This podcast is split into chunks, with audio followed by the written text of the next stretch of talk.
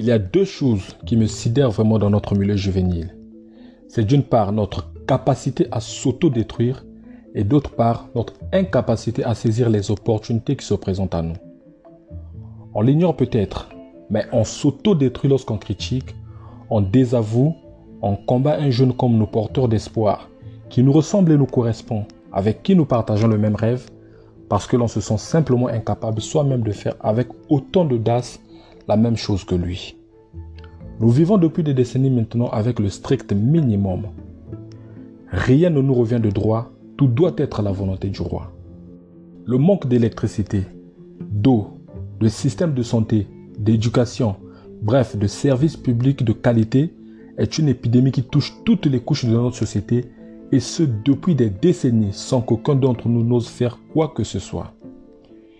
Et maintenant qu'un des nôtres décide de se distinguer, de braver la magistrature suprême, tout ce que nous trouvons de mieux à faire, c'est de le combattre au lieu de s'unir pour le soutenir. Regardons comment ceux qui nous dirigent sont unis. Même dans la modicité, ils se soutiennent. Alors que nous qui nous plaignons de la mauvaise gestion du pays, nous qui prétendons pouvoir mieux faire, ne sommes même pas capables de se fédérer pour soutenir un des nôtres. On oublie peut-être par inadvertance que l'instant que nous vivons, cette élection présidentielle est une opportunité inédite. Parce que jamais dans l'histoire de notre pays, il s'est produit ce qui est en train de se produire en ce moment. Cette élection est inédite parce que non seulement il nous a fallu attendre des décennies pour que cela se produise enfin, mais aussi nous ne sommes pas sûrs qu'une telle situation se reproduise dans un proche avenir.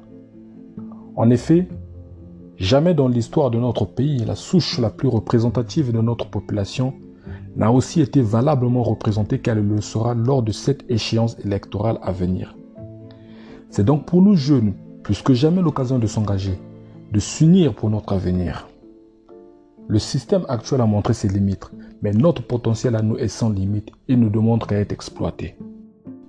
Cette candidature est celle de la jeunesse parce que c'est l'avenir du pays, mais aussi celle de ceux qui ont perdu tout espoir. C'est la candidature de celles et ceux qui rêvent d'un Congo meilleur. Il est temps de prendre notre destin en main. On ne peut pas confier notre avenir à ceux qui n'ont plus d'avenir. L'avenir, c'est nous. Tous ensemble, allons-y.